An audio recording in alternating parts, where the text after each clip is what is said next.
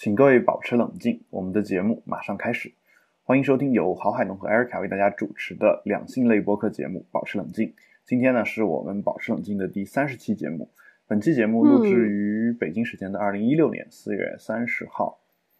呃，我是主播郝海龙，我是主播艾瑞卡。啊，这个我现在很久没有录我们的另外一期、另外一档节目了，然后以至于我特别想让你跟大家打个招呼，就是呃，因为在那个节目当中，我总是让我们的另外一位主播像嘉宾一样，每次出来都跟大家先打个招呼。对，然后嗯，那我们今天呢是第三十期节目啊，不知不觉就三十期到了，是吧？一个比较整的这么一个数字。那今天呢，我们趁着这个五一假期假期呢，啊，聊一点这个大家这个能在茶余饭后闲聊的东西啊。首先呢，就是嗯，这两天我在这个网易健康上面看到一个网易健康，怎么总觉得像《妇女与健康》这类杂志的名字？嗯，还有时尚健康嘛？这个你你你不是不知道？就当年我们时尚健康杂志都是。呃，就早早年间啊，就是做高中生的时候，时尚健康杂志都是当这个启蒙性教育读物来看的，尤尤其能看到一些这个时尚圈啊、白领啊这些这些人里面的一些这个不为人知的这些故事啊，比如说这个里面有教你怎么去劈腿的之类的这种东西啊，然后对有有这样的一些东西，然后呃，而且有很多人其实当时不知道劈腿是什么意思。啊，然后我是根据上下文把这个意思给猜出来的，最最早的时候，然后后来就给他们解释，然后他们觉得啊，你真有学问啊。后来，哇，我也这么觉得。后来我就觉得，和自己其实也没什么把握，其实有很多词我都没什么把握，都是根据上下文猜的这个意思。然后猜完之后，后来发现我猜的其实是对啊，一直是。啊，当然也有猜错的时候啊，猜错的时候，猜错的那种情况，我就一般不在节目里说了，是吧？这就是为什么大家觉得我很聪明的一个主要原因啊。就像很多人炒股，看大家看他一直在挣钱啊，他嗯，为什么大家觉得他一直在挣钱呢？是因为他赔钱的时候他不输。哦，对吧？这个你应该知道，对吧？就是很多人都是都是这个样子。就我可以不说假话，但是我可以把一些真话不说。对吧？嗯，就好比这个，呃，艾瑞卡同学是吧？他 他肯定也有一些做错事情的时候嘛。他只要老说自己做对的这种事儿的话，最后他就变成了我们心目当中的一个女神。基本上都是这这么去处理这些事情。嗯，哦，好，那我以后就要这么做。对，然后呢，今天要聊点什么呢？聊点这个男人的秘密啊，呃，其实是男人的咪咪啊。我第一次看见这个题目的时候，也觉得挺逗的。对，然后这个就是男人为什么会长咪咪啊？这个听上去好像是这个跟男人有关的一个事情啊。但看到这个题目之后呢，我呃，我其实首先想到的是另外一件事情，就是早就是在前两期节目当中吧，我们曾经聊过，说男性有一些东西是不太愿意跟女性说的嘛，是吧？嗯，对，其实其实有一些东西。嗯，你你虽然男性自己是不太愿意说的，但是有一些男性呢已经把它写成书啊，然后已经在销售了，是吧？尤其有一些比较有名的一些作家写的一些书，里面写的也也很多了啊。就最近呢，我就看到了这么一本叫《男人这东西》，嗯，有这么一个一本书。这本书呢是日本非常有名的一位作家叫渡边淳一啊写的，就如果大家有兴趣的话，也可以去看一看。里面其实讲到了很多这个。通常来说，男人自己不太主动和女女性说的一些东西，啊，看完之后，相信就是对于两性的交流和相处呢，可能会呃更有这个怎么说呢，更有效，或者说能够消除很多误解吧。我觉得，如果如果大家去看这个书的话，那我相也是相当于我们这个节目为社会和谐做了一些贡献的，对吧？对。然后呃。那我们今天聊的这个男性的这个咪咪呢，其实也是男性身体的一个秘密啊。就是这个文章的标题叫做《男人为什么会长咪咪》。其实这个事儿也呃，就你就从这个实用的角度来讲啊，啊，其实这个东西，因为男性已经没有这个哺乳的功能了，对，所以长长这个咪咪，其实我们有时候也不太，就是不太容易理解吧。就是呃，对呀有一个说法就是这个主要是为了区分正反面儿。正反面，就因为因为像就是一些这个身体不太好的一些男性啊，或者说没有那种大块胸肌的这种男性啊，前后其实都是一样的平。然后在这种情况下，呃，嗯，有两个小凸起呢，基本上就可以知道啊，这是正面，这是反面，有有这么一种说法。但但其实今天我们聊的是这这个东西，除了区分正反面之外，还有一些什么样的作用啊？首先呢，就是呃，这个文章呢也是唯恐天下不乱啊，上面先上来光来了一一张图，这个图是呢，呃，触目惊心，对，这个图是一个跑马拉松的人，然后那个两个咪咪的那个位置位置，然后已经流血了，开始，然后因为他穿着衣服嘛，所以那个血是从衣服上渗出来，然后又流成一道一道的那种感觉，啊，就感觉特别的悲壮的这么一个场景。啊、嗯这个场景呢，其实其实我我觉得我能理解啊，就是虽然我没有经历过，但是呃，这文章最后其实也告诉大家说为什么会出现这种情况。其实这个没什么特别神秘的，其实就是这个衣服穿的不合适，就很简单，衣服穿的不合适就会摩擦嘛，摩擦的话就会呃就是磨破那一层皮，因为那那那个皮还是比较嫩的嘛，就是就是啊，男生那层皮也比较嫩是吗？对，主要嗯，其实嫩不嫩的主要，呃，这个这看女的怎么开发啊。主要这个嫩嫩不嫩，就因为因为一般是这样的，一般女性哺乳期之后呢，那个地方会比较韧？啊，对吧？你还真是什么都懂。对吧？然后男的的话，就可能就因为没有经历过，不会被小孩去那个什么，是吧？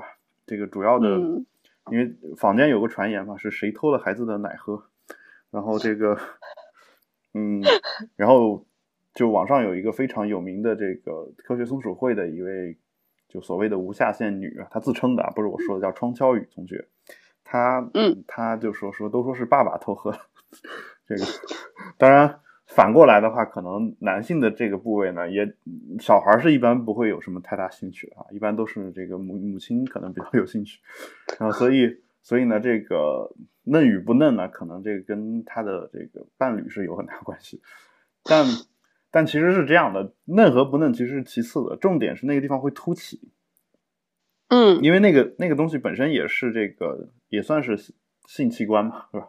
就也不能叫性器官，叫第二性器官，就这么一个东西。然后这个东西呢，就它在这个挑逗和摩擦的过程当中也会也会硬，这个无论是男的和女的都会有这个情况。那硬了之后的话，就首先你那个衣服如果过于紧，本身是那个地方不是硬的，然后你摩擦一下它变硬，硬了之后，呃，它就嗯更容易受到那个衣服的摩擦嘛。大概大概就这么一个情况。那你磨得太厉害了，就尤其是这个肌肉大汉，可能他摆臂的时候，这个衣服上下运动比较多。那在这种情况下，情况下画面太美，我不敢看。对这个情情况下，他流血是很正常。因为其实我自己就有时候穿衣服不合适，那个地方也是特别难受的，尤其是小时候啊，小时候这个呃，我们当年小时候特别喜欢这个兜里揣点东西啊，因为看大人那个衬衣的兜里面会塞点什么，因为我们当地也不讲究嘛，按理说那个地方不应该装什么除了手绢以外的东西嘛，是吧？但是他们嗯会塞一盒名片呀，塞个钱包呀，塞几块钱啊，会有这样的一个情况。那我们一穿衬衣，我们也学他们嘛，就啊、买买一些什么卡片呀，揣到那个地方，然后那卡片特别硬。不会很奇怪。对，然后就就就会那个地方摩擦的就会特别痛苦，就就特别受不了，就就有有这样的一个就是情况，所以后来呃，哦，真好玩。对，后来我就就知道啊，这个地方确实是很敏感的，就是这是呃这位大汉流血的主要原因啊，所以这个事情提醒我们，呃，逛街的时候男性也要给自己挑好衣服啊，就是尤其是你要出去运动的这种衣服，一定要慎重的选择。如果你实在觉得这个衣服摩擦力太大啊、又买又买了又退不了，怎么办呢？其实有一个很简单的办法啊，就是里面再套一层。是什么？那你那。那海龙哥，那你直接说我们一定要穿男用胸罩不好了？嗯，哎，有这样的东西，好像就现在好像已经有这啊样的东西、真的有吗真的有这样的东西啊，但就是说这个有可能画面太美，这个你你敢不敢看是一方面，你的伴侣敢不敢看可能还是一方面。这个就是有些女立马就对，立马就软了，不想上床。有些女的可能会觉得说这个，哎，男女平等嘛，你看我戴了，你也戴了，两个还挺萌的哎。呦那这个情侣套装是吧？都各带一个胸罩。还是不要了。对，还有一些像艾瑞卡这样的，可能就觉得画面太美了，这个受不太了啊。所以呢，就是大家根据自己的伴侣的情况来慎重选择男男用胸罩啊。所以这个呃，里面你可以再套一层别的嘛，就比如说这种哎快干的内衣什么的，就可以可以来一件。我我啊我忽然有一个题外话啊，嗯，海龙哥，哎，那个你觉得男性的乳头真的是那个性性高潮的一个就是发动点吗？就就女生如果挑逗你那个地方的话，我觉得那是一个就是锦上添花的一个事项，它不是一个就是主要主导的事项吧。就是说那个地方它是很敏感的，就是其实做前戏也好，后戏也好，或者进行过程当中，那个地方其实特别敏感啊。但主要是前戏和进行过程当中那个地方比较敏感。嗯啊、然后因为一般男性在射精以后，整个身体的敏感度会有一个急速的下降，嗯，就是啊除除啊，对，倒头就睡嘛，对，这倒头就睡是一方面，还有就是，除非是说那个有一些人可能这个速度太快啊，或者怎么样，呃，就可能那个敏感度还没有消除。但一般情况下，敏感度会有很大的下降。但你如果是在性爱之前，啊那个地方是非常的敏感的，就非常敏感。就因为毕竟男性和女性的那个部位，其实女性也差，我感觉啊，就我不知道说的对不对，其实女性那个地方也不是一个主导因素吧，就乳头的那个地方。嗯，清清嗓子，不好意思嗯，有点尴尬呢，啊，嗯尴尬就是是还是不是？嗯，你让大家去问自己的女朋友好了。是吗？哎，嗯这个你你这个这个不地道啊！你把我问，你把我卖了，然后你自己不说。哎 对，女生要矜持嘛。，OK，嗯，这个女生要矜持这句话比较适合别的女生，嗯，我是女神，是吗？我是女神。对好，嗯，艾瑞卡女神，这你你其实确实是很多这个我们听众被封被很多听众这个尊为女神的，你一直是这样。好，当然也有一些觉得、哦觉得你是一个无下限的女性。哎，什么都好，只要大家喜欢我。嗯好，那这个首先首先呢，我们说完这个耸人听闻的这个事件之后呢，啊，我们来看一下这个男性长咪咪究竟是什么原因啊？首先呢，这个、呃呃人类的基因被储存在四十六个称为染色体的小包裹里啊，这个其实染色体这个名称大家其实都已经很熟悉了，我觉得没必要把它再解释成小包裹是吧？然后呃，其中一半是来自父亲，一半来自母亲，配成了二十三对。啊，这个好像在科普我们高中的这个生物学知识啊，就其中二十二对男女没有差别，叫常染色体。大家知道的那第二十三对叫性染色体嘛，男的是 XY，女的是 XX，就有这么一对呃性染色体。但其实这个跟乳头乳腺有关的基因呢，是在这个常染色体上，就是男女的都一样啊，都有有那么一个呃哦，东西啊、然后呢，呃，在胚胎发育到第三四周的时候，乳头就开始出现了啊，那个时候可能连这个性腺都没有，到第五周的时候可能才出现性腺，不过这时候是中性的。大家如果有兴趣，可以看一下网上有一个，好像我记得有一个图，那个图就是在一个中性的性腺的情况下，呃，发育成男性的性器官和女性的这个性器官那么一个过程，就是它它的初始照片是一样的。然后男的呢，某一个地方就特别的膨胀，然后最后变成了阴茎和呃这个睾丸之类的东西。嗯，然后女的呢，的可能就就变成了卵巢，那个男的凸起那部分可能就收回去，好像变成了阴蒂还是什么东西。这个我我其实并不是记得不是特别清楚啊，但你可以看一下那个动图，你看完应该就能够明白了啊。然后呢，啊这个文章呢又来了一个唯恐天下不乱的说法，这个说男性还没有在没有蛋蛋的时候啊就已经长出咪咪了啊，就男人还不是男人的时候就已经有了这个咪咪这个东西。所以其实咪咪这个东西，呃，这个男人和女人这个就是好像就没什么太大差别的嘛，就是在至少在一开始发育的时候都是在常染色体上面。对，啊，然后呃说为什么会保留下来呢？啊，因为这个说从进化角度讲来，你多长长两个这个乳头呢，没有什么太多的代价啊。但是如果你要进化的时候把它给消失的话，那可能反而很费事。就比如我们基因突变有一个男的就没有长咪咪啊，然后这种基因被保留下来的这个呃可能性呢，并不会比这个有咪咪的基因保留下来可能性更高啊，因为因为这个东西本质上没有给我们带来什么困扰。啊，尤其甚至会会遭受一些人的歧视，他会觉得你没有这个东西是很怪的嘛，对吧？所以从这个生物的自然选择的角度来讲啊，就一个男性如果没有咪咪啊，大家会把他当成怪人。就算不把他当成怪人，然后呃，整个这个社会人群当中，他跟有咪咪的这个男人在竞争方面啊，在性方面的竞争方面呢，好像也没有什么特别的优势，所以这个没有被进化掉也是很正常的。啊，这个这是关于我们这个基因方面的一个说法啊。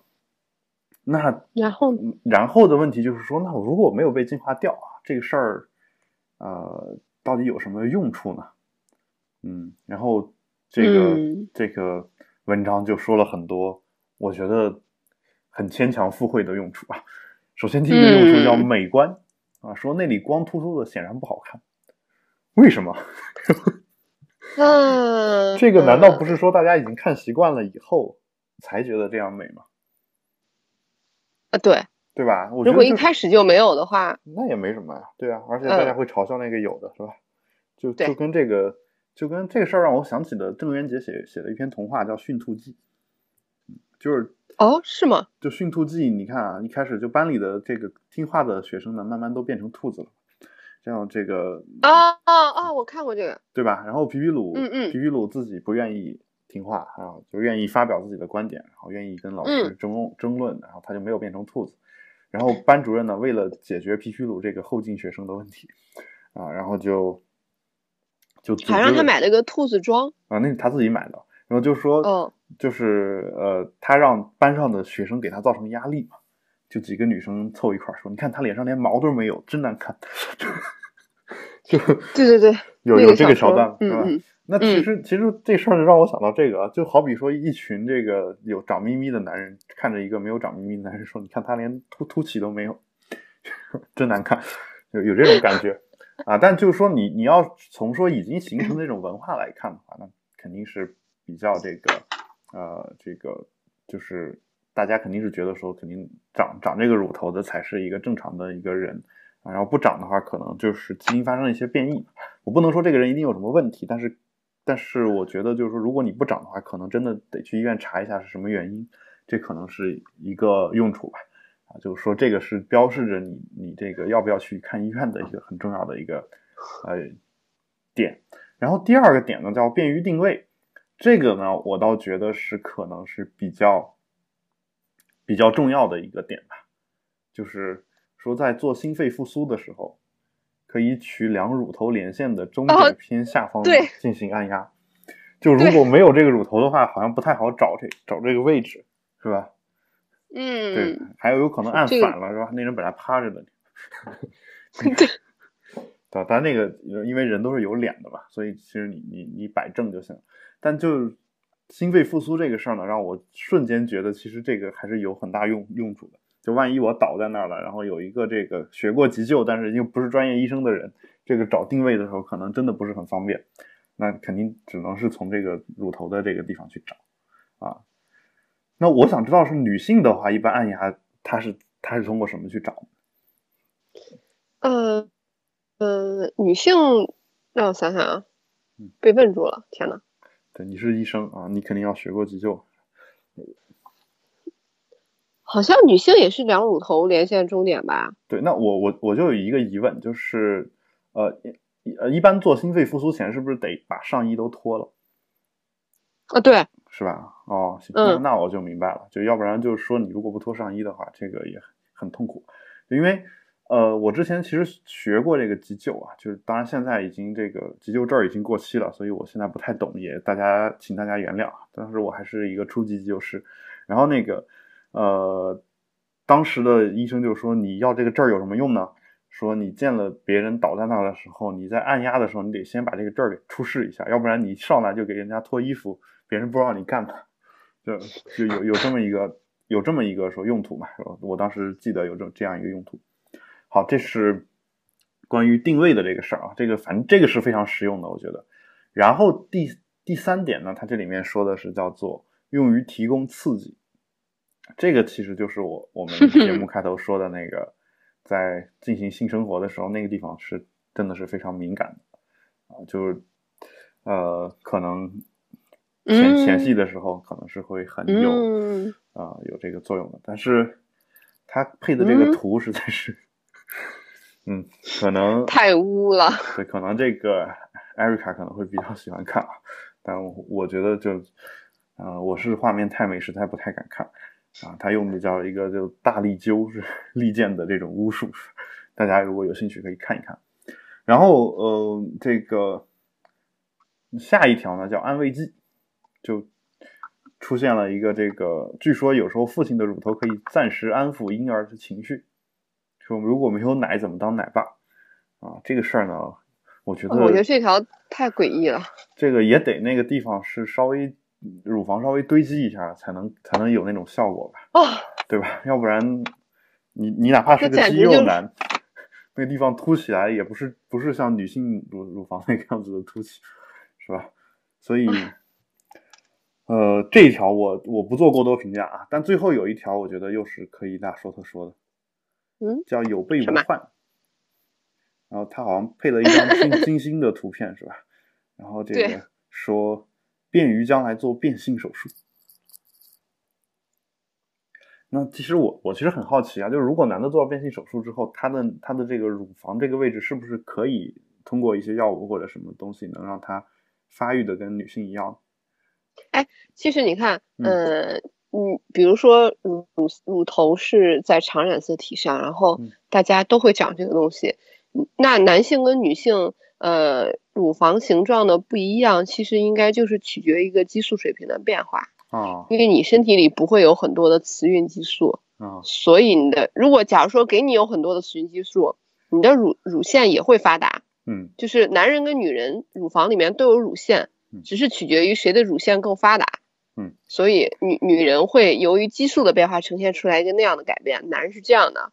所以你刚才说的那种接受了变性手术之后，他们好像都是需要大量的外来的激素的药物，嗯，就是外源性的激素来维持自己女性的呃体征和第二性征的。对，其实有有，就让我想起了一个事儿，就是啊，这个我没有任何歧视的意思，就是说我想想起这个泰国人妖那边，他。他我我们先不说他们的性别问题，就是说他们的那个第二性征是很明显的嘛，就至少是像女性的第二性征，呃，就那个肯定也是通过药物注射，然后变成了那个样子。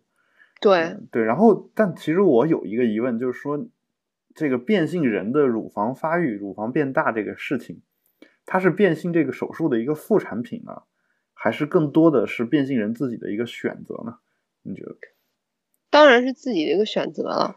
就你想变性手，对我我可以，我觉得可以把这种呃外源性的激素的药物的应用啊，归结为变性手术的一部分。嗯，就是他们作为一个变性手术，要的不就是成为一个女性的完全体？嗯，但是仅凭手术这一个操作，嗯，可能只能是形似而神不似。嗯，那么这个神似的效果就要通过激素来实现。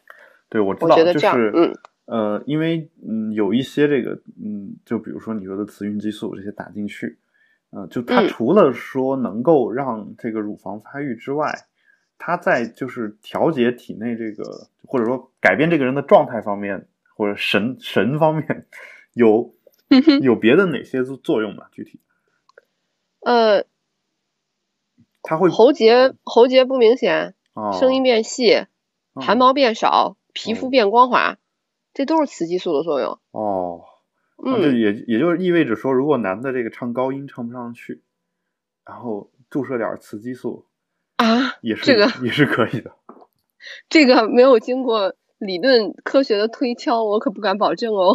哦，但但是你我是不会去尝试，对，还是不要了。就是那个，我之前看那个呃，卷福演的那个模仿游戏，嗯，就是演演的那个都灵还是图灵，就那个二战时期的数学家的故事。图灵，嗯。然后呃，对图灵，然后呃，我看里面电影，因为我完全不知道这个人的视角，就是电影里演的他就是他因为是同性恋嗯，然后做了这么伟大的贡献之后，然后嗯。因为同性恋被当局判有罪，然后进接受了化学阉割的处罚，嗯。好像就是给他用雌激素，嗯，雌然后激素是最后他化学阉割的一种药品，是吗？嗯，难道不是？因为啊对，应该是这样吧，因为就就是让你给你进行大剂量的激激素的拮抗，让你就是你的雄激素占于下风嗯，然后你的男性的体征会消失，然后可能我觉得给他用大剂量的雌激素，它可能副作用就是乳房会变大嗯，然后出现那种女性化的特征，当然什么阴茎睾丸之类还会在。但是我在想，他的那种正常的男性的性功能会不会也都得到抑制？后来他不说，因为这个苦不堪言自杀了吗？是的，但这还挺但我我我其实在想一个事情啊，就是你你提到这事儿啊，因为我一直这个，呃，我一直是特别想看一下图灵的这个传记的，一直买了也没有看嗯啊。然后、呃因为我我我说句实话，就是其实我个人一直以来就不太爱看传记类的这种东西。但因为又觉得哦图灵这个人太伟大了，所以我一直想看一下他的传嗯记、啊，最后导致的两种这个东西的拮抗的作用就是，我买了这本书，最后没有看，现在一直在那儿放着。然后，呃，但就说呃，你你说到这个事儿呢，让我想起一个事儿事情，就是既然是大当局啊，当时的当局觉得图灵是一个同性恋，这个事儿让他他们觉得不可接受，那嗯，理论上讲啊，同性恋，我们如果他是一个同性恋，我们难难道要拯救他的时候，难道不是应该给他注射更多的雄激素，让他让他显得更男人一点，这样一个逻辑才更更加的通嘛？啊，然后我可能，哦，我我说话啦，啊，你说，我说啦，嗯，呃，我觉得就是当局就是目的不是为了拯救他，而是为了就是为了惩罚他。你不是哦喜欢男人吗？好呀，那我让你做女人。不不知道当局是不是这样想的？对，然后不过不过就是前一段时间，这个英国是英国吧，英国政府吧，已经已经这个就是对图灵做了一个道歉嘛，嗯所以嗯我看到这个消息了啊，非常就是这个其实，在人类历史文明进程上也是比较罕见的一件事情啊，就所以我觉得还是挺嗯开心的。但图灵关于图灵这个人呢，就是有很多这个传说，包括这个他吃了这个最后这个氰化钾这个苹果。啊，嗯然后自杀了。然后这个氰化钾这个苹果不是他咬了一口就死了嘛？然后据说这个苹果就变成后来苹果公司的一个 logo。然后哦，对，我也听过这个。对，然后这个事儿呢，当然这个事儿是都市传说啊，有人真的去嗯问过这个，呃，乔布斯说说你们当时设计这个 logo 的时候是不是就这么想的？啊，他说，嗯，乔布斯说我们一开始没有这么想过，但如果我们的 logo 能够让大家想到这个有意义的事情的话，那也是一件好事儿啊。就然后后来呢，嗯就说这个世界上有三个呃苹果改变了世界啊，第一个苹果就是、呃亚当和夏娃的。嗯这个，但我不知道那个东西叫不叫苹果，还是叫蛇果。然后，然后第二个是这个牛顿这个苹果，第三个就是乔布斯。嗯哎，为什么没有图灵的呢？啊，这个没有圆回去啊，不好意思。对，其实我本来想说的是牛顿的和图灵的和这个呃乔布斯的这个苹果。我也以为是这样的，结果你说了亚当和夏娃，我想哦，那我就做捧哏，好好好好接着茬儿吧。对呀，然后这个啊，反正就大概就这么回事儿啊，就你你当四个理解也行啊。然后就反正有有有这么一个情况，因为图灵那个苹果呢，其实如果他不吃那个苹果的话，有可能人类的当时的这个计算机的视野可能会有一个更大的一个进步啊，这也说不定。唉，对，所以、嗯呃，而而牛顿那个苹果反反而才是一个传说嘛，所以所以我们可以把亚当夏娃和图灵和这个乔布斯这三个并在一起啊，牛顿那个就在说？啊，好，那个当然大家知道啊，跟牛顿这个苹果其实跟乔布斯也是有关系的，因为因为苹果公司最早的一个 logo 就是一个人坐在一棵苹果树下面，然后大概好有复杂有这么一个 logo，特别复杂的一个 logo，大家有兴趣可以回去看一下。反正最后那个苹果掉下来砸的那个人是牛顿嘛，老师是这么设计的。好，那这个说完之后呢，其实我我刚才为什么会提到这个为注射雌激素然后产生胸部变大这个效果呢？我其实是想想弄明白一件事情，就是变性人他注射雌激素到底有没有别的作用，或者说变性人会不会有这个主动去隆胸做这种手术的人？其实我是想知道这个，因为因为我在想啊，就是好像古往今来都有一种趋势。就是你越不是什么样的人，如果你想想变成那种人的话，你必须做的比原来那种人还过分。就我不不一定是这个男性和女性这种差异，包括各民族之间的这种差异。就比如说你你是一个中国人，你去美国然后移民啊，就或或者不不是美国吧，去这个法国或者什么，你最后你要你你要怎么才能变成自己是法国人呢？就是你任何这种异族的这种倾向。你都不能有，然后你去，你得完全的去模仿这个法国人的生活行为，甚至比他们做的还要过分啊！但这个听上去好像有一点点不符合这个世界大同的这种感觉啊！你往古代说，就是这种一个少数民族的这个呃呃人啊，就是一个少数民族的人去统治另一个少数民族的人啊，这个时候呢，他如果为了显得自己跟那个少数民族的人是一样的，他就必须变本加厉的让自己变得像那样的一个人。就就是基本上就是 有有这么一种倾向，那我留变不留头。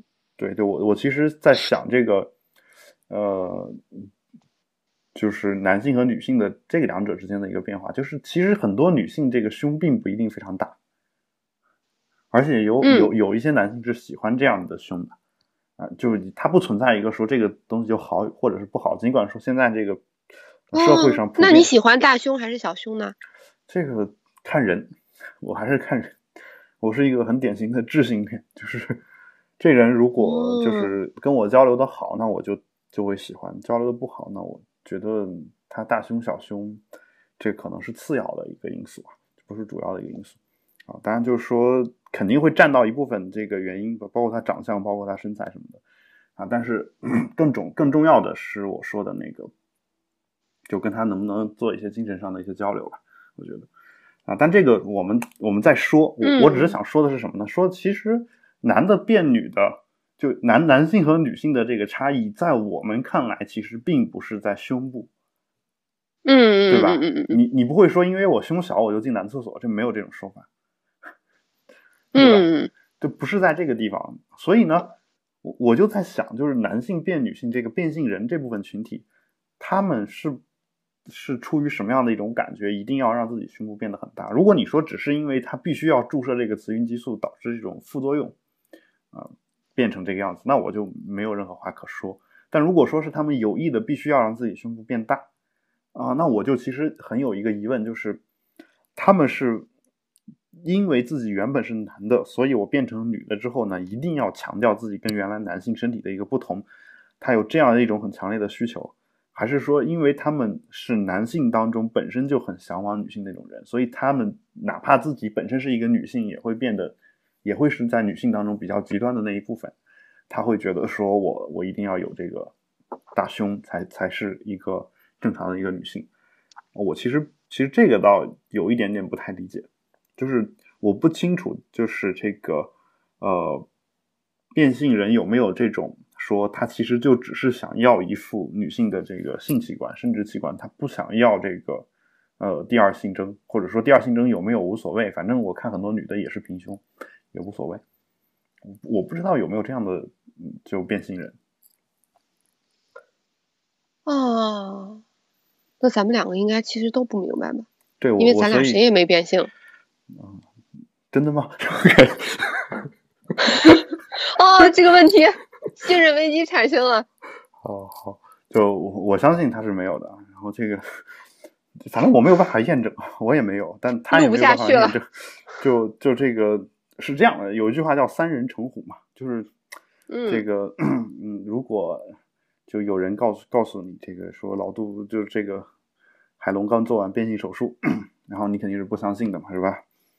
然后呃，但是过。过两天又有个人说：“哎，你知道吗？海龙刚刚做完变性手术啊。”然后这时候你就开始将信将疑啊。第三天的时候又有一个人啊，尤其是咱俩的好朋友是吧？然后又跟你说说这海龙最近做了变性手术，真不知道他怎么想啊。如果连续有连续有这么三个人跟你讲了这个话之后呢，你你就说，哎，好像真的有点像啊，是吧？怪不得他最近老跟我讨论这个变性人的问题，是吧？就你会觉得说，我我我的一切表现已经开始往那个方向靠了。就如果有人这么老跟你这么说的话，是吧？对吧？所以这个，呃，我在这儿郑重声明啊，我没有做过变性手术啊。但是，呃，你们如果愿意这么瞎想，我也没有任何的办法。好，这是，哎呀，这是关于这件事情啊。但这个事事情呢，本来我也没有打算让艾瑞卡去回答啊。嗯，其实我是想让就是我们的听众自己去想一想这个问题，或者说，呃，就你们把它当成一个就是。好玩的一个事情，去想一想，考虑一下。如果身边有这样的朋友的话，其实我也想听一下他们的一个看法。好，这是关于男性长咪咪的这样一个问题。好，关于这个这个问题讨论完之后呢，我们进入下一个话题。下一个话题呢，我我们讨论完身体的方面的事情，我们再讨论一下这个头脑里面的这个思想方面的问题。这个问题呢，呃，叫做你为什么？或者为什么你一直忘不了初恋？这个呃，艾瑞卡同学有这样这方面的困惑吗？敢敢不敢说呢？敢说呀！你你忘得了初恋吗？你没有初恋呀？哦，你没有初恋？对，你你你说初恋到底什么样的定义是初恋呢？就你你你你，我忘不了的初恋太多了。我中学、大学都会花痴不一样的男生。他们算初恋吗？吴彦祖是这个，是你这辈子的都 忘不了。对，叫一生挚爱啊啊！但这种事儿呢，我我我其实这个事儿也挺难定义的。就当然他一般说的是什么？说的肯定是跟他有过第一段刻骨铭心的恋情的这样一个人啊。但如果你哦，那都没有，那都是我一厢情愿暗恋人家。对，如果你把暗恋放上的话，那我其实碰到很多人啊，就是这个喜欢某明星，喜欢的不能自拔啊，叫一生挚爱啊，就这些人就就。嗯，就甚至结了婚，生了孩子，然后过了几十年了，然后，呃，他喜欢那个那个明星，最终就没有抵抗过这个时间，然后，嗯，老去了，对吧？比如喜欢陈忠实的，这个去他坟上去吊唁这种人，哦，也是有的。当然，我就是在这儿呢，顺便也缅怀一下这个就是刚刚去世的这位作家陈忠实先生。嗯啊，我知道，就是很多人其实是喜欢他写的这个作品，但我自己其实。嗯，从来都没有看过，然后，呃，我也没有。对，然后就因为写的东西实在太长了，所以，呃，在这儿呢，当然他已经去世了嘛，所以在这儿呢，我也就顺便缅怀一下。更这个关键有一点，就其实我我他的那个书呢，其实是很多人性启蒙的一个书，就里面会有很多的这个性描写，或者是呃，就是一些这个呃场景的一些描写吧，就比如说，嗯。啊，就他书的第一段话，第一句话好像就是说那个人啊娶了几房姨太太，是吧？就这样一个事情啊，所以可能很多人看看了一个开头，就情不自禁的把这个书都看完了啊。但我其实一直没有鼓起勇气看那么厚的一本书啊。我这辈子其实有好几本书都是一直想看啊，啊，一直看了个开头就一直没有看到结局的啊。这几本书呢，我一直还在奋斗的过程当中啊。第一本书呢叫《资本论》，嗯。啊，这个啊，看了一百多页，哦，没有看完啊。第二本书呢叫，当然这个是又红又专的书嘛。第第一本书，第二本书呢叫《追忆逝水年华》，哦，这个书我看了大概十分之一左右，就已已经很多了。这个如果大家知道这本书的厚度的话，我看了十分之一，然后也最终没有读完啊。然后还有一本书呢叫《蜀山剑侠传》。啊，这个据说是中国这个现代武侠小说的武侠小说和这个玄幻小说的鼻祖啊，修真的鼻祖，包括这个呃《仙剑奇侠传》的这个背景呢，可能都跟这个有关系啊。这本书也是被倪匡誉为这个非常有趣的一本书，甚至他自己还给他续写了一个结局。这么一本书，这本书呢，我也是看了一个开头啊，也也没有看完。然后还还有一本呢，就是这个陈忠实先生的《白鹿原》。啊，然后嗯，实在太厚了，也也没有读完。好的，还有一本其实是这个呃托尔斯泰的这几本书都有这个问题。安娜·卡列尼娜，复活，说战争与和平，啊，嗯，都都没有都没有这个，因为太厚，所以都没有读完啊。所以我读的是什么呢？我读的一般都是像《动物庄园》这种比较短小精悍的这种书啊。读完就 读完，最后情不自禁的把它翻译出来了。好，有有这样的，就是我一般人类做出了贡献，一般是这么去读书的啊。就是这个我读俄俄国人的书有还有一个问题就是。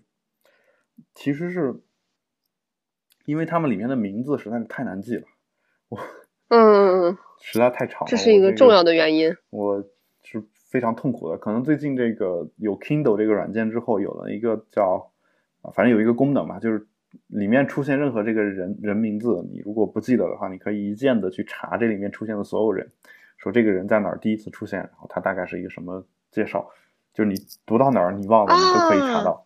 啊，然后所以这个功能其实我觉得是拯救了我我这种人啊，所以我不排除以后这个呃，如果我就是有了这个时间之后呢，可能我还会再继续去公公关一下这几本几本书啊。但呃，我在这儿顺便也说一个我比较信奉的一个观点吧，其实并不是说所有人说的这个书好，你就一定会有感触啊。这个书呃，它好吗？它可能真的很好。但它可能是跟大部分人产生了共鸣，但你总有一些事情呢是跟大部分人不一样的，所以呢，呃，用倪匡的话说，说这本书你觉得无趣啊，你读不完怎么办呢？他说你别读了，你为什么要读呢？世界上书这么多，你光读你觉得有趣的书都读不完。哦，对，哎，很有道理。对你为什么非得要读你觉得无趣的这种书？但这个有趣呢，是一个很广义的一个概念嘛。就有些时候呢，是真的是看完哈哈哈哈的大笑，很开心啊。然后还有一些书呢，可能是说跟你能够产生这种共鸣的。那比如说，你看我看这个，呃，这个《古古诗十九首》里面有些有一些句子，我看的就很有共鸣，然后就有时候会热泪盈眶之类的。那那觉我觉得这个东西就跟我有这个，就是很很有这个，就是共同的这种感觉。但看另外一些很很很有名的这种大作家、大诗人写的这种诗，唐诗啊，那可能就没有什么共鸣啊，就有这种这种情况。所以呢，就是大家挑你跟你自己相关的那个好才真正的好。那至于大部分人认为的好，是不是一定就不好呢？我觉得一般也是好的，只不过是说我们体会不到而已。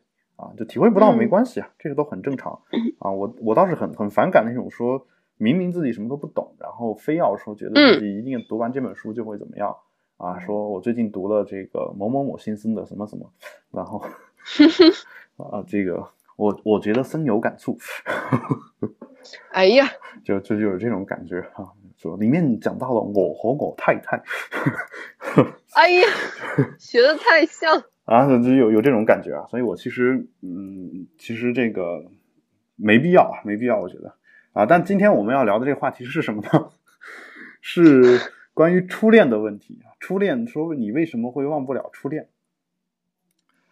呃，就这个话呢，其实有一句话，我我另外听到一句话，就是女女人经常说的一句叫什么？情人总是老的好。有这么一句话，就是他第一个这个情人，他总是忘不了，忘不了，就其实就跟这个为什么一直忘不了初恋是有关系的，啊，这个其实是一个也是网易健康的一个问答的这么一个栏目，啊，里面呢有很多个问题，其实为什么忘不了初恋，啊，是其中的一个，啊，这个呃回答问题的这位朋友呢，他是叫马建文的这样一位医生，然后。哦，我们看一下他是怎么答的啊？他里面答的意思就是说，谁都难忘初恋。心理学上有一个现象叫做契可尼效应，契可尼效应。然后说，表明一般人对已完成了的、已有结果的事情极易忘怀，而对于中断了的、未完成的、未达目标的这种事情，却总是记忆犹新。啊，说初恋时，往往我们都是不成熟的，因此在初恋中有很多遗憾，并倾向于把它当成某种未完成的事件。而这种未完成的情节，加上再加上我们对自己已经逝去的青春的怀念，大概就是初恋如此难以忘怀的原因。另外，呃，总想起初恋，也说明你对眼前人投入不够，对当下的感情不去投入的话，自然也会留在过去的记忆里。啊，这个最后一句话的话，我觉得就是可以跟大家共勉。其实，你如果真的喜欢现在这个人，嗯，你之前那个人。就对你的不好你都能想起来，然后呃，然后就是人其实对记忆都有一种修正功能嘛，就我们回忆这个年少的时候呢，总觉得都是很好的啊，所以我一直这个我一直有一种这个时刻反省自己的这么样一种习惯。就当我觉得我年少的时候很好的时候，我就会告诉自己：难道你忘了你青春的时候受到的一些老师的折磨了？然后，啊，我告诉自己千万不要忘忘记这些事情啊，要不然就是容易陷入这种无无休止的这种回顾过去当中啊。因为其实人一旦开始回顾过去呢，就说明这个人已经老了嘛啊，或者说这个人已经失去了这个奋斗奋斗的动力了。比如说美国在九幺幺之后。就特别爱拍这种回顾过去的这种片子，因为他觉得这个啊时美好的时光啊要珍惜嘛，就他追求的是这个。那就这个事情呢，其实我们也很容易理解啊，包括这个就所谓的希可尼效应。就其实你想一想，就是我们呃回回过头来看一下自己这些年做的一些事儿，就我总觉得啊，我我总有有一种感觉，就是啊，我说嗯。这个我总觉得自己做的很多东西都做的不够好，但是我当我出去跟别人聊天的时候，他们会告诉我说说你看你完成了这件事儿，完成那件事儿，啊，这些事儿我我其中一件都完成不了，然后就是你都做了这么多了，你为什么还对自己觉得不满意，觉得自己就是做的不够好呢？哎，这时候我我会突然想起来说，哎，他说的这些事儿我我确实都做过，但是我好像从来不会去想这些事情。就是，嗯，好像已经是过去的事情了，跟现在没有关系，就那种感觉，就是，而我记得的都是那些我就没有做完的那些事情，就我觉得说这事儿，这事儿这个没做完，我就觉得耿耿于怀，说这事情我觉得我像欠自己的一样，做到一半就停了，这样这样一种感觉，而这个这个事情呢，就让我让我想起一个，呃，一种感觉来吧，就是。呃，很多时候就是很多这种我们之前看这种青春励志书籍，就有青春励志书籍，总是有一个篇章是告诉你叫学会放弃，就是学会放弃。嗯，就包括我们高考之前，老师也会告诉你学会放弃，因为你这个题做不出来，不会的题，不要影响后面的题的做法啊。但其实你你做完之后，你会发现你脑子里面想的总是你没做完的那个题。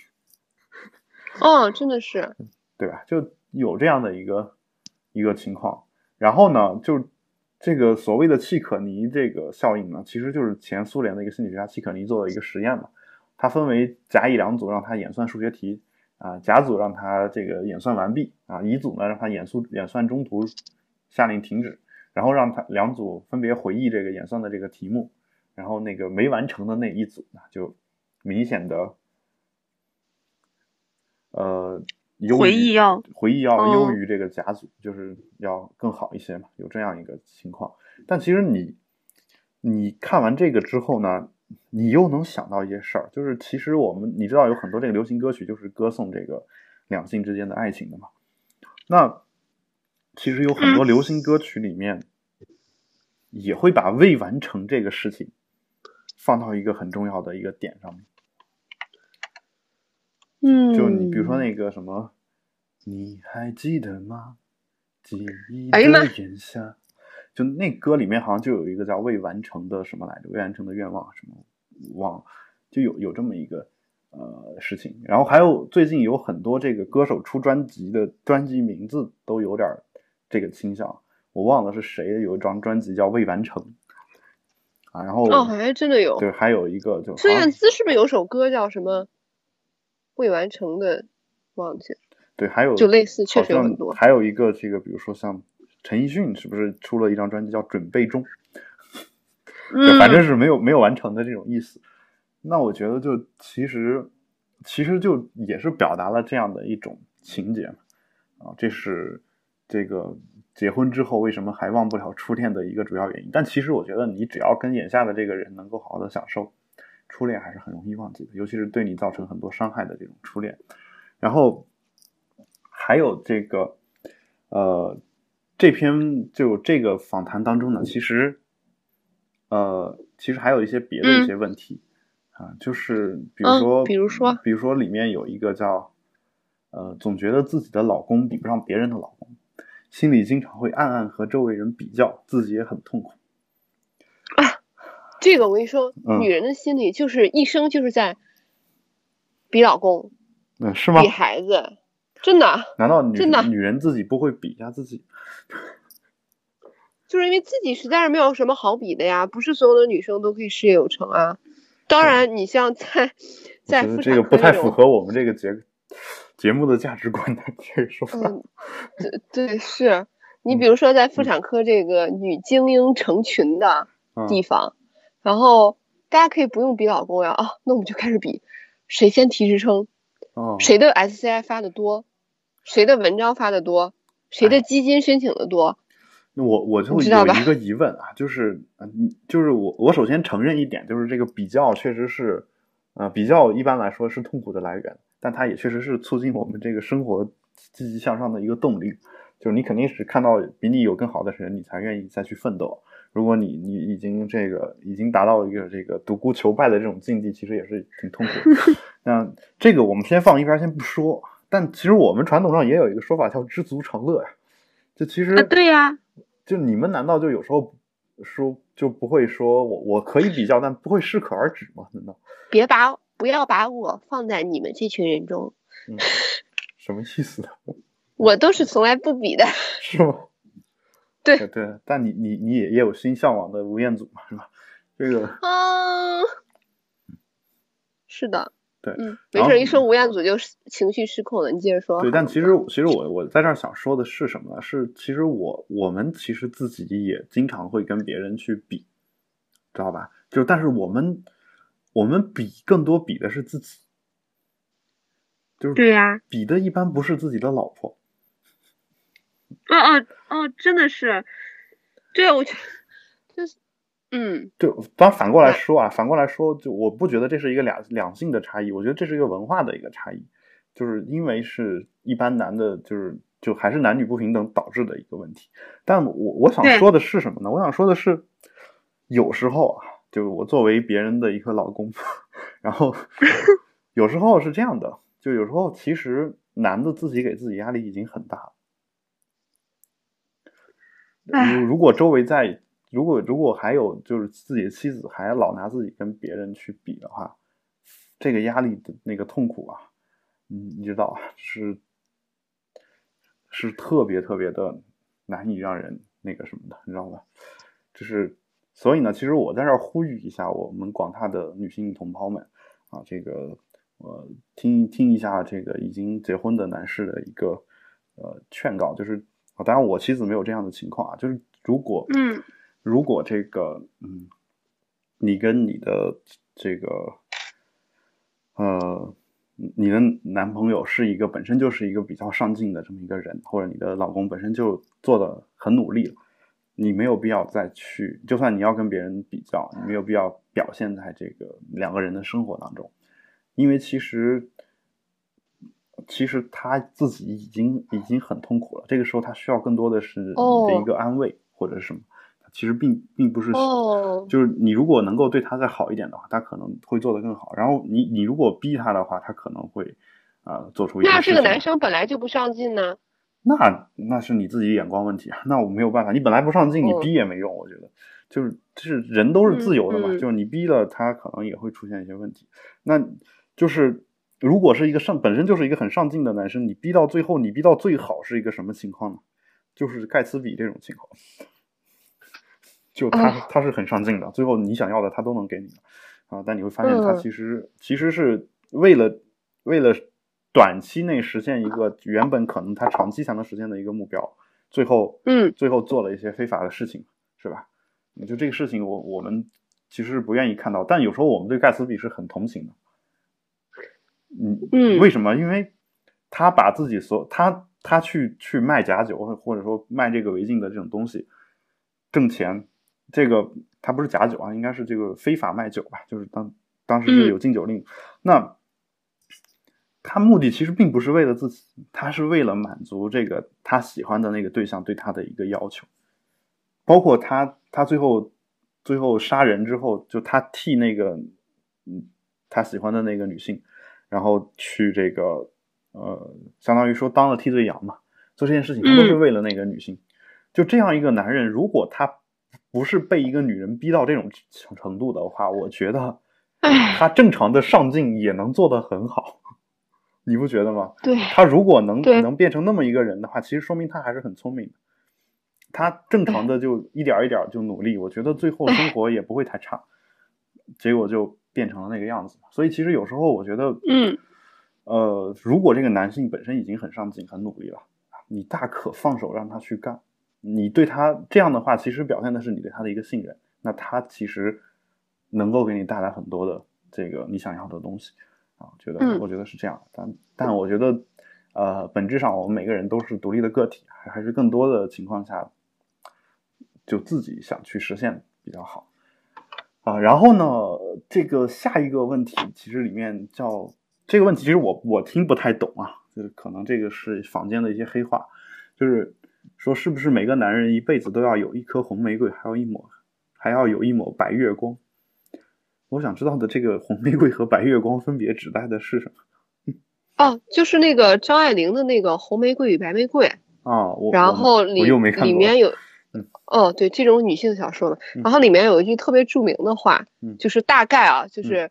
呃呃，就是这这个小说里面，就是男主遇到了，就是他的妻子和他的一个情人嘛，就是一个红玫瑰，一个白玫瑰。嗯，然后他前面有一句话是，呃呃，就是比如说，嗯，如果你一个让我想想怎么措辞啊，嗯，呃，男人的生命中，呃，有一一朵白玫瑰，还有红玫瑰的话，如果你跟红玫瑰在一起时间久了，嗯，然后那么，哎呀妈呀，我这描述太太不行了。大概说个意思就行。嗯，就是你跟红玫瑰在一起久了，嗯，你这个红玫瑰就变得很不值钱，然后你曾经的白玫瑰就成了你心头的一抹遥不可及的白月光，红梅子则成了一抹蚊子血，好像是这个意思。然后，如果你跟白玫瑰在一起久了，那么白玫瑰就成了你的一个破蚊帐，然后红玫瑰就成了你心头的一一粒朱砂痣，就大概这么一个文艺的写法。嗯，然后意思我觉得海龙哥应该明白了。张爱玲真是一个天才啊！对对对对对，天才，嗯，天才是容易被误读的，我觉得。就被我这种他这个他这个天才，他这个天才。我觉得其实其实张爱玲有很多话，就就是误导了一大片人，你知道吗？我觉得就是你想啊，他包括他他最有名出名要趁趁早，嗯嗯，这意思就是说你你你老老实实努力，如果不行的话，就像盖茨比一样，是吧？对，赶快的变成这个有名的这样一个人啊。然后还有包括他那个什么色戒里面的那个，是不是？有一个，嗯，就好像是说这个要从阴道通向心灵是吧？有这样一种说法啊，就就他这些说法，其实他描述的是一些，我个人感觉啊，就是他是描述的是很生动，而且是特别符合他当时那个场景的一个，就是特别精确的描述当时那个场景。但是你你把这个里面的这个东西拿出来，直接往身上套，我觉得，唉。我有时候就是，就是说这个，哎呀，天才有时候也也把一些话说的太太透了，也或者说他没有把这些话说的太透，有时候也会，天才说完一句话不管了，他这个这句话造成的后果真的是不一定的，我觉得，嗯。那你就让我们这些庸才瞎开心一下嘛。有时候我在想，这个问题是这个这个话听完你不会太开心的。嗯，是吧？好吧。我觉得就是我，但但话又说回来啊，其实其实这个我是刚才也是在开玩笑。其实，嗯，其实如果一个人做了一件事情，想给自己找理由的话，他可以从各个地方找到理由。啊，就是你从文文学作品当中当然是能找到的。嗯，然后。就这个男的，如果比如说他想要去，呃，朝三暮四或者怎么样，那他他总能找到这么一句话来解释他自己的这样一个行为嘛？那女性也是一样的，是吧？一样的。所以，呃，所以其实这个倒没有什么，就是说跟跟文学作品可能本身关系并不是很大。关键是你你把这句话用在什么地方？嗯啊，就枪可以用来杀人，也可以用来救人，关键是掌握在谁手里。啊，但其实你要用枪来救人的话，有时候也难免要杀人，反正就有这么一个情况。好，这是呃这个关于男人的这个问题啊，呃，当然这里面还有一些其他的一些问题啊，包括这个嗯呃，就是关于这个自己的男人，关于自己男人跟女同事一起工作，他就会吃醋这样的一个问题，还有包括这个。呃，同虽然同生活在同一个屋檐下，却总觉得另一半无法真正的理解自己，啊，还有什么女朋友总是作个没完，怎么办？有这么一些问题啊，大家这个这里面这位马建文的医生啊，也呃也做了自己的一个回答，大家如果有兴趣的话，也可以去看一下啊，在这儿呢，我就不不再做过多引用了，就文章的链接呢，也会放到我们今天这个节目的呃 show notes 里面。啊，所以呢，今天我们这个节目大概就做到这里，感谢大家的收听。如果有任何的问题呢，也欢迎大家通过社交网络与我们取得联系。啊，我们的 Twitter 呢是 Keep Calm Podcast，我们的微博是保持冷静播客六个汉字。如果大家有兴趣，也可以加入我们的 Telegram 群，然后那个群群的号呢，也是会在我们的 Show Notes 里面出现，啊，大家直接点击链接就可以。啊，当然我们也有 Telegram Channel，最新的消息呢都会在 Channel 上做一些通知。好，那么本期节目就录到这里啊，感谢大家收听，嗯，请各位保持冷静，我们下期再见，拜拜，拜拜。